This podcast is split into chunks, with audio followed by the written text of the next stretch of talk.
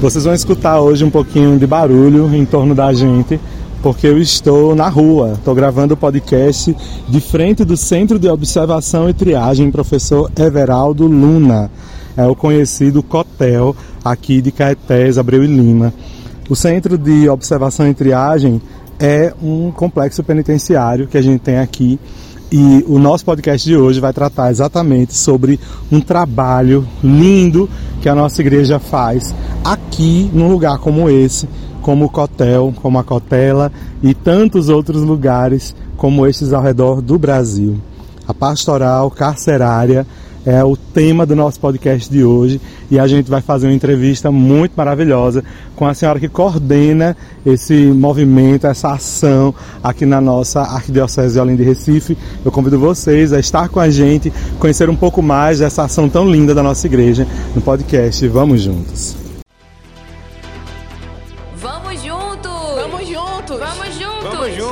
Juntos! Vamos juntos. Vamos Vamos juntos! juntos! Vamos juntos! Vamos juntos! Vamos juntos! Vamos juntos! Vamos juntos! Vamos juntos! Vamos juntos.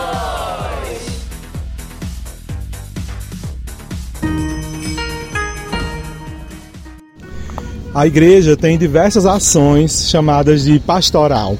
Essas ações são algumas atividades que têm a ver mesmo com a palavra pastor, as atividades do Cristo, bom pastor, em diversas situações próprias do rebanho do povo de Deus, das ovelhas do Senhor Jesus.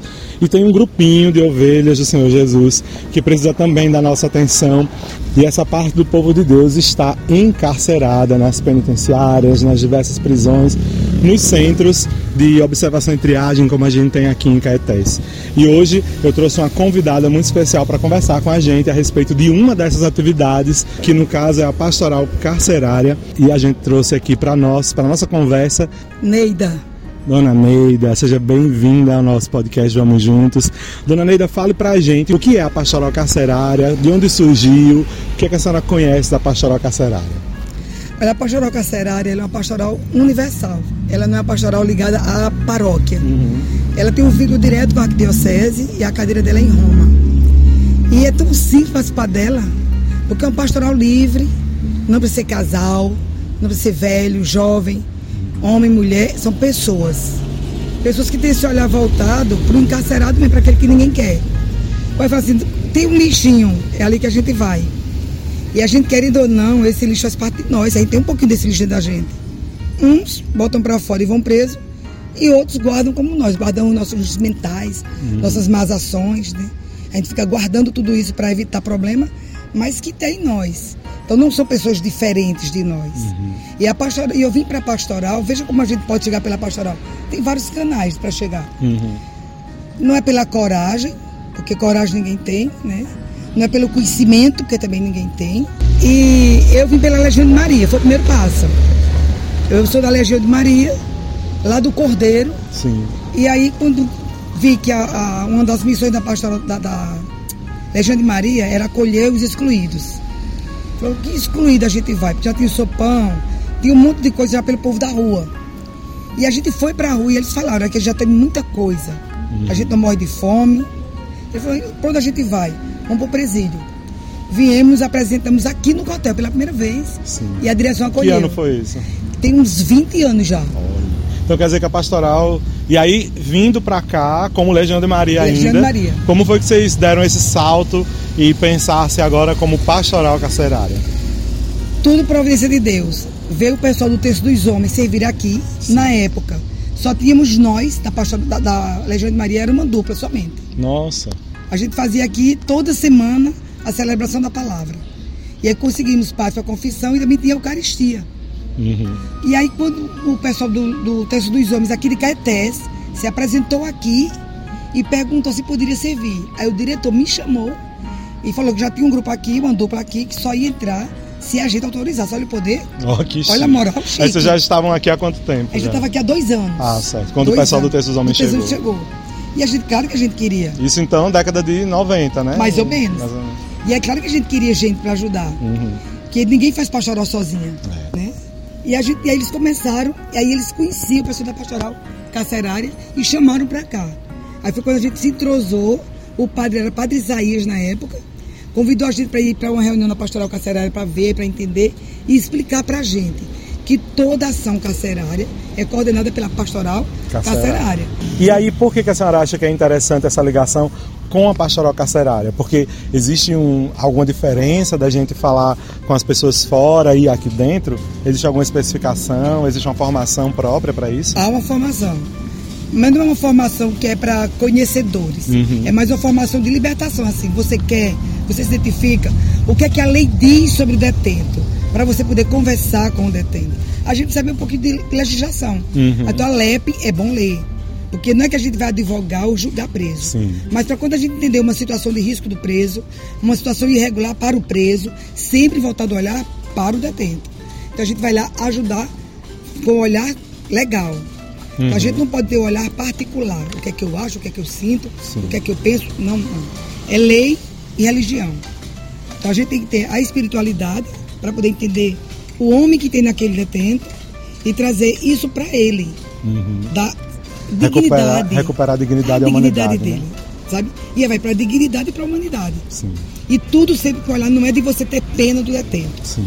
mas amor com o errado. E a gente tem que fazer esses dois pontos. Então, quando a gente para a pastoral carcerária, a gente não precisa, não pode ficar perguntando que crime cometeu, o que foi que aconteceu lá fora. Não. Uhum. O nosso olhar é sobre o agora, aqui, pro depois. Entendi. Como conduzir esse homem pro depois, que é o mais importante. Enchê-lo de esperança também. Muita né? esperança. E é incrível como eles são esperançosos. É, eu estava conversando com alguns deles antes da missa começar, que minha gente, a gente acabou de, de celebrar aqui a missa de Páscoa, eu e o Padre Demontier, o Padre Antônio Gomes, com nosso, a turma da Pastoral Caçará se dividiu em três, né? Ficamos em alguns pavilhões e um deles que fez a leitura conversou comigo, disse que sempre, sempre lia a liturgia diária que o pessoal na paróquia doa, né, no final do, do mês e a gente traz para cá, para eles lerem. Ele disse: se não fosse esse livrinho, padre, eu não aguentava ficar aqui não. Né, para dizer como a palavra de Deus é esperança, né, para eles. E aí a ação pastoral também acaba entrando nesse sentido, né, Dona é. E a gente traz um monte de coisa. A gente traz a palavra, traz o conforto humano, né? E traz bens materiais também para eles, coisas. Uhum. Pasta de dente, sabonete, cueca, que é uma coisa que ninguém nunca lembra de trazer. Verdade. E eles passam muito tempo aqui sem cueca porque chegam da rua sem nada. É coisa simples e é mais barato. É do mais barato e que a gente pega essas doações com a comunidade da gente e traz e distribui com eles. E eles porque sabem disso. Para eles também é difícil conseguir, porque nem sempre Muito. a família. Às vezes a família abandona também, né? É. Aí, sei lá, a família cansa às vezes de lutar junto. Uhum. Porque às vezes a família fica pedindo, não vá pro errado, aconselha, mas a teimosia é maior do que a vontade de acertar. Às vezes eles, eles só se dão novo, né? conta disso quando estão aqui dentro. Uhum. Então a família desabandona realmente, mas a família também para demais eles. Aqui é uma filha monstruosa do final de semana. É, e a gente dão, passa de carro aqui. E véio. dão o que nem tem, viu? Uhum. Você chega aqui tem família que às vezes vê aqui o café da manhã, da madrugada com eles. A gente vive 15, 15 dias, dá café para a família que estava aqui fora. Muitos, era o único café que tinha, era o que a gente dava. Nossa. Mas estava trazendo a feira para eles aí dentro. Geralmente, qual o público que vem mais visitar? São esposas, assim, as pessoas que vêm, é irmão, é... É mais mãe e esposa. Mãe e esposa, né? A filha de pai é muito pequena, até porque 90% dos presos não tem, tem pai, pai, como reconhecimento, né? Uhum. Se a população é assim. É, Há uma, uma, execução de filhos sem pai. Uhum. E as mães assumem muito isso. Então, mães e mulheres é o que mais tem. Agora, veja a coisa incrível que isso, isso me encanta no presídio, na, na pastoral, esse serviço que a gente tem. A gente fez aqui o um Dia dos Pais e preparamos um café para quem chegava, não para o detento, para quem uhum. chegava. E passou uma crise, porque a gente ama só os nossos. Né? Quando o nosso erra, ah, foi um acidente, ele nunca é culpado, foi o outro que induziu. Uhum. Quando o erro é do outro, é bandido. Tem, não serve. E aí, a gente assim, passou uma criança, a coisa mais linda, padre ele passa assim, aí ele bem ligeirinho, ele tem uns três aninhos. E a mesa lá repleta de tudo. Muita fruta, muito bolo, muito chocolate, uma, uma mesa imensa. Aí eu falei assim, e aí, meu amor, o que é que você quer? Ele falou, quero ver meu pai. Oh, gente. Ele nem olhou pra comida. Não quis nada, passou batido. Pra ver o pai, né? Que pra lindo, ver o pai. Então você vê o valor que aquela pessoa, que pra mim não é nada, tem alguém que ama muito aquela pessoa. Nossa, isso é muito bonito. É lindo. E aí, assim, olhando esse seu brilho no olho quando a senhora fala disso, é porque o pessoal que está escutando não está vendo, né? Mas a senhora está assim, vibrando, falando sobre essas coisas. A senhora comentou um pouquinho antes da nossa, da nossa gravação a reação da sua família. Como é que foi para os seus familiares, seus filhos, seus, seus parentes, saberem que a senhora tinha esse trabalho pastoral aqui, que é algo querendo ou não, é muito incomum, né? É uma situação incomum para a gente pensar, assim, para muitos, muitos jovens, muitas pessoas que participam da igreja, é, fazer um trabalho como esse é geralmente é algo distante, nem todo mundo. Sempre a gente conhece alguém que conhece alguém que era pastora carcerária. A senhora que eu estou conhecendo hoje está vivendo isso assim. Como é que foi para sua família saber quando a senhora chegou para eles para contar sobre essa novidade e como é que eles encararam tudo isso? Olha, foi tão interessante porque assim, meu marido e meus filhos, realmente, quando eu falei, eles me deram o maior apoio, eles me ajudam foi mesmo. muito. Meu marido e meus filhos, eu já trouxe para o presídio. Uhum. E foi uma coisa engraçada que eu trouxe meu marido, teve um evento que não pode entrar menor de idade. É. Mas como teve um evento, eu trouxe minha filha, ela tem uns 9 anos. Hum. E meu marido junto. E a gente fez um evento aqui enorme, uma oração. E ele, ele no meio da oração, ele falou assim, Neida, Deus está aqui muito fortemente. Eu nunca me arrepiei tanto no lugar estar crescer agora. agora. Que coisa incrível, é forte a presença de Deus aqui nesse lugar. Que lindo. Então, ele sempre vem. Meu marido é médico. Então, as primeiras ações que ele fez comigo no presídio foi uma campanha de vacinação que eu a gente montou. Que coisa E eu falei, linda, você providencia tudo. Ele providenciou tudo, ele veio. E ele ficou de enfermeiro aplicando injeção em todo mundo. Nossa. Ele aplicou vacina em todos os presos. Uhum. E agora, como ele faz ultrassom, aí ele agora vai para o presídio feminino, uma vez uhum. por mês. A gente deu uma paradinha agora, porque teve a pandemia, teve essas coisas. Mas veio uma vez por mês fazer nas meninas aqui. Olha só. É ação voluntária, não se cobra nada. Uhum. Então minha família me para demais. Coisa eu boa. Venho, eu, eu vim pra cá, a tarde que eu passo aqui, ninguém me liga, ninguém me reclama. Sabe que eu tô aqui. Entendi. Então, isso é muito bom. E que as famílias entendam isso, é. o chamado de cada um. Eu ia, eu ia falar a respeito exatamente disso, né? Porque, como eu falei, é uma ação não tão comum, principalmente hoje em dia, né? Eu lembro que antigamente, lá na minha realidade, de onde eu vim, na Paraíba, a gente ouvia mais sobre a pastoral carcerária. Hoje em dia é algo que não tem se falado assim, infelizmente não está tão em alta, o pessoal está buscando outras atividades pastorais. Mas para quem está fora dessa atividade, é, antes ainda do âmbito da igreja, tem muita gente que é, pode ser que critique o trabalho de vocês, porque querendo ou não, vocês estão com pessoas que cometeram algum crime ou, ou não ainda, né? Estão em julgamento. Então, para essas, como é que essas pessoas, olhando essa realidade, como é que eles poderiam se sensibilizar a talvez ver de um outro jeito esse trabalho de vocês? Porque vocês não vêm aqui, como a senhora mesma disse, para ser conivente com o erro de ninguém, né? Mas como é que vocês enxergam a atividade de vocês aqui? Olhando, falando para quem não quem não, não tem relação nenhuma com, com esse ambiente aqui do, do, do complexo penitenciário. Eu acho que a gente tem dois ganhos quando vem para cá, dois básicos, né? uhum. né? Primeiro é o ganho pessoal, que é a gente daqui transformar, é cheio. Né? E outro é o ganho social. Uhum. Porque mesmo que ninguém admita ou pense, as pessoas que estão presas elas vão voltar. Uhum. E se eu só acho que ela só tem defeito e eu não ajudo na reconstrução, vai voltar o mais defeituoso ainda para mim. Uhum. E eu não posso reclamar depois do que vem, se eu não conserto.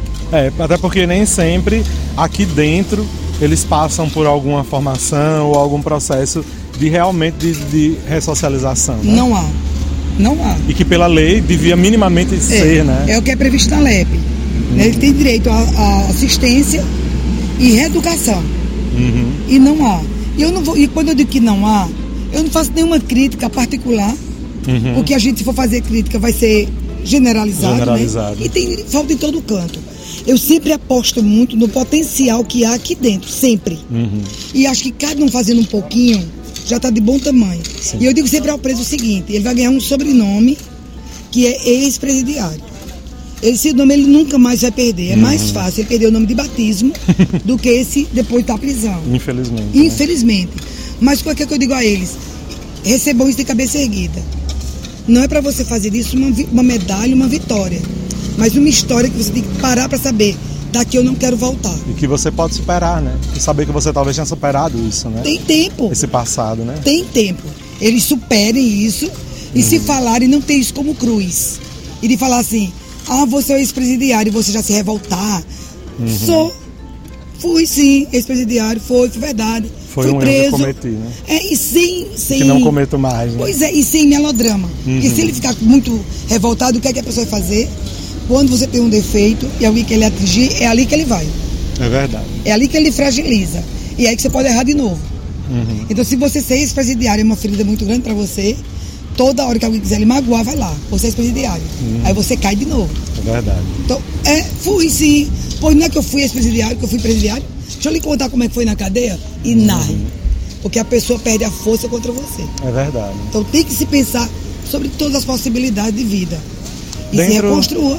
É, verdade. Dentro da, da realidade, então, eclesial, como é que a senhora vê para o povo que já está na igreja, como é que a senhora é, poderia falar desse, dessa ação de vocês, da pastoral carcerária, para as pessoas que já participam aqui da igreja, que já são parte de suas paróquias? Porque, assim, tem muitos jovens que acompanham nosso podcast, muitas pessoas que acompanham o podcast, que já são batizados, que já são de alguma atividade na igreja e, sei lá, algum movimento, mas que às vezes tem um tempinho a mais sobrando e será que daria, era um convite interessante para ser feito para trabalhar na, na pastoral carcerária? Olha, eu acho que é um convite próprio. Eu acho que é uma pastoral que fala da pessoa. Eu acho que é a pastoral que mais fala da pessoa. Que fala da pessoa na sua miséria. Uhum. A sua nudez total. Então o que, é que eu acho interessante? Que vocês que fazem parte das paróquias, que estão aí nesse caminho, não estão sabendo muito onde se achar, ou já estão até com uma atividade. Não é que você faça um experimento e nem venha para o presídio como se fosse um zoológico, mas é vem ver como é. Uhum. Não, é um presídio. Eu quero que no presídio homens presos, mulheres presas. Uhum. Então venham, peça a experiência a Deus, faça uma oração e venham experimentar a ação missionária aqui. Com essa disponibilidade do amor. Não de tempo, porque tempo ninguém tem. Do amor. E vocês vão experimentar uma luz que é tão grande aqui dentro desse presídio. Eu vou contar somente um exemplo de, de, de amor que é tão grande aqui dentro do presídio. Eu cheguei aqui há quase 20 anos atrás aqui no hotel, era uma época que tinha muita dificuldade. E estava tendo um tiroteio lá dentro do pavilhão. Ixi, E a gente estava evangelizando. E estavam todos os presos assim, né, com a gente. E aí eles falaram o seguinte para mim assim. Eu falei, e aí? Ele falou, pode ficar. Ninguém conhece mais a sua casa do que você. Se eles falaram que eu podia ficar, é porque eu podia. Fiquei lá na. O pessoal na- que trabalha aqui. não, os, os detentos, Ah, os os detentos. A gente estava com a celebração da palavra. Uhum. E aí, ele- eles, eles deram um tempinho quando acalmou lá o movimento do pavilhão. Aí eles pegaram a mim e a, a menina que trabalhava, que servia comigo aqui, e eles me cercaram assim, falaram, fizeram várias camadas de homens assim ao nosso redor. Aí falaram, vamos. Porque se alguma bala pegar, pega em nós e não em vocês. Meu Deus, que lindo. Onde você vê esse exemplo de dar a vida pelo outro? É o exemplo do próprio Cristo, né? O próprio Cristo no presídio. Que lindo. Então você chegar aqui, você ouvir isso, não tem nada que lhe impulsione mais a saber que Deus está aqui, É verdade. que Deus quer essa missão e que Deus se coloca em cada um de nós aqui nessa missão. Então esse é um Uhum. milagre aconteceu aqui desse presídio já. Pessoas numa conversão profunda. Teve um preso que foi lindo, ele falou: a senhora sabia que eu estou aqui porque eu fui condenado por matar mil homens. Nossa Senhora. Então, quando ele falou, matei mil homens, aí ele olhou para mim e falou, a senhora acredita? Eu falei, que faz diferença eu acreditar? É. Se eu acreditar, fica mais potente para você ou menos potente? O que vale é você acreditar e não eu. E aí ele falou para mim assim, sabe o que eu quero dizer para a senhora? Peguei nojo do crime. Já falei com minha mãe, compro um sítio longe daqui, porque para aqui eu não fico mais. Uhum. Ele foi embora e nunca mais voltou. Isso é conversão. É verdade. E onde você vê um testemunho desse tamanho? É, realmente.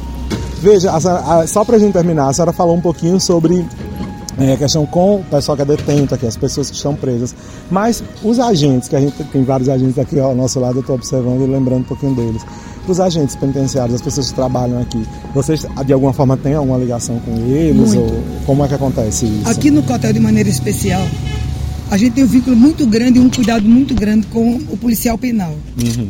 Por que, que a gente entende assim? Quando a gente da pastoral carcerária, ela lida com tudo que está no cárcere. E o policial penal é um elemento desse. Uhum.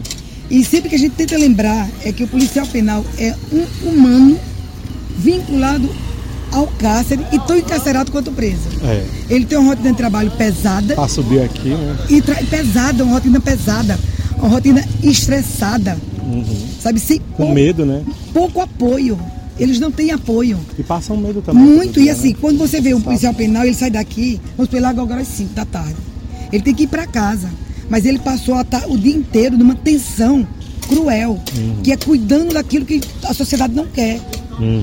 E quando ele chega em casa, ele não tem o tempo de descanso, ele não tem o tempo de lazer, ele não tem um amparo psicológico pelo próprio Estado. É. Ele é eu, é muito abandonado. Eu reflito entendeu? muito sobre isso, a questão muito, psicológica, né? Eu acho muito. que devia ser lei, né, para eles também, né? Ter um apoio psicológico. Tem, né? mas tem, mas é assim, você tem um sistema, tem o hospital do, do servidor, mas o que acontece?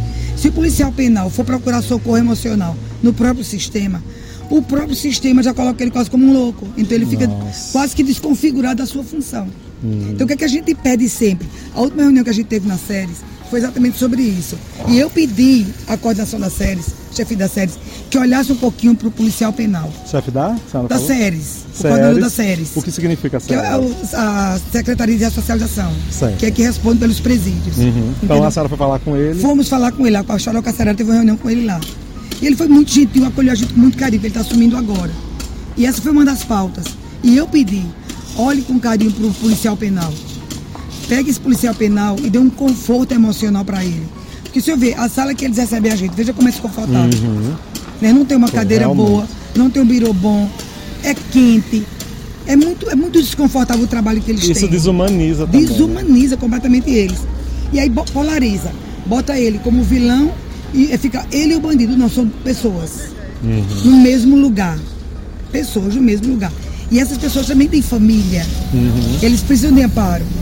Eu, eu pedi, se eles vão largar às 5, que ele lá quatro e meia, para ter meia hora num lugar onde eles possam repousar, descansar, desobstruir, desestressar e voltar para casa o homem que saiu de casa. Porque não, às vezes em casa também tem suas questões, seus problemas familiares. Vai chegar em casa, né? tem a mulher, precisa de dinheiro para fazer feira, menino para ir para a escola, alugar para pagar. Às vezes adoece. A doente, e esse homem tem que chegar pronto. E também o mundo não é fácil, né? Não. Às vezes pode ser que algum sofra algum assalto, qualquer coisa, né? Exatamente. Então nem sempre a cabeça dele está boa para receber essa notícia, né? Exatamente. Porque, como é que fica esse homem? Uhum. Só é um homem de farda? Não. É um homem. E quando é mulher também, às vezes é pior ainda, né? Porque a, a, a pressão é muito maior. Né? Muito grande. Então fica essas meninas e esses meninos fardados, respondendo por uma responsabilidade enorme. E o aparo para eles é muito pouco. E a própria sociedade, quando olha para o policial penal, já olha com ar de desconfiança. Da vez, daí também se explica a, a, violência que a gente Exatamente. vê muitas acontecer. Então que nós, sociedade, olhemos como pessoas também precisa do nosso carinho, do nosso calor, sabe? Entendi. A pastora Cacerara tem muito esse olhar sobre os dois lados. Muito nada bem. escapa. Então, para quem, quem nunca tinha ouvido falar de nada a respeito da pastoral carcerária, conseguiu, junto comigo, né, ver a lindeza, a beleza desse trabalho. E fica também o convite a todos vocês que estão acompanhando o nosso podcast Vamos Juntos, a poder participar também, fazer essa experiência, abrir um pouquinho o coração e vir participar. É, não só tem aqui em Caetés, tem em diversos lugares do Brasil todo, infelizmente, e existe um movimento, infelizmente, triste, né, de aumento de penitenciárias né, no nosso país, mas se Deus quiser, a reeducação dos jovens vai nos ajudar a repensar esse caminho e venham fazer também essa experiência, é, trazer para cá também pouquinho do amor que vocês têm, como a senhora mesma falou, vai ajudar a crescer sobre todas as direções, né? Ajuda o povo que está aqui dentro e ajuda também a, o pessoal que está que tá fora, porque eles vão sair daqui a pouco, né? Um trabalho também de ressocialização. Então eu quero lhe agradecer, dona Neide, pelo trabalho. Oh, meu amor, eu que lhe é, o testemunho de santidade que a senhora me dá hoje. eu falo muito nas missas, o povo, que o testemunho de fé das pessoas na igreja, ver o povo rezando, ver o povo se dedicando, cuidando uns dos outros, da gente também, me estimula muito, me anima muito, porque eu sei que eu não estou sozinho, eu me sinto em casa, eu me sinto em comunidade, quando eu vejo outros discípulos de Cristo também trabalhando, atuando. E esse exemplo de vocês aqui em Caetés é, é, muito bonito e é de fato um testemunho de santidade que estimula a gente que vem ver e eu espero que também esteja estimulando a quem está escutando esse podcast, né? A, a, talvez participar ou, ou na sua realidade onde você estiver. Então, mais uma vez, muito obrigado. Parabéns pelo trabalho. Bendito seja Deus que Amém. tem gente. Tem um salmo que diz que o Senhor olha para o pobrezinho ao qual ninguém quer ajudar. E eu vejo isso muito acontecer aqui nessa pastoral. Então, assim, muito obrigado, Ana Neide. É, continue nesse trabalho É, força para a senhora, sempre que eu puder também eu vou estar aqui para ajudar. E convido mesmo aos jovens, as pessoas mais adultas, todo mundo aqui da nossa pastoral que, que atua aqui na nossa paróquia São João Bosco de Caetés e também nas paróquias onde vocês estiverem ouvindo esse podcast, deem o braço a torcer, abram o coração e tentem fazer essa vivência junto à pastoral é, carcerária. Acho que pode ser um fortalecimento de vida e talvez é, caminho de salvação também para as pessoas, né? Então, eu geralmente termino o podcast abençoando as pessoas, mas dessa vez eu vou pedir que a senhora abençoe a gente pelo trabalho tão lindo que a senhora realiza aqui, por ser uma mulher de tanta fé e que expressa sua fé em atos, que eu acho que é o jeito como o cristianismo nos pede. Então vamos peçar a bênção de Deus sobre, sobre, esse, sobre essa nossa audiência do podcast. É, e que Deus desça realmente sobre nós, né? que o Espírito Santo venha iluminar cada pessoa que escuta nesse momento, que traga essa luz do amor de Deus sobre todos nós, de maneira especial sobre o Senhor, que faz essa fala para todo mundo e que veio nos iluminar aqui desse hotel hoje e que volte sempre aqui à nossa casa e que seja a casa de quem escuta. Amém. Deus abençoe Beijo vocês. Beijo para todo mundo. Em nome do Pai, do Filho e do Espírito Santo. Amém. Amém. A gente sempre termina o podcast chamando o pessoal com o nome do podcast que é Vamos Juntos. Então, a gente vai falar essa palavra, okay. certo? Para vocês continuarem ouvindo, crescendo, acompanhando na, a gente na nossa fé e crescendo também na sua fé, no seu trabalho pastoral. Eu e Dona Neide te convidamos. Vamos, Vamos juntos. juntos! Muito obrigado. Valeu, dona Vamos lá, cadê o Obrigadão.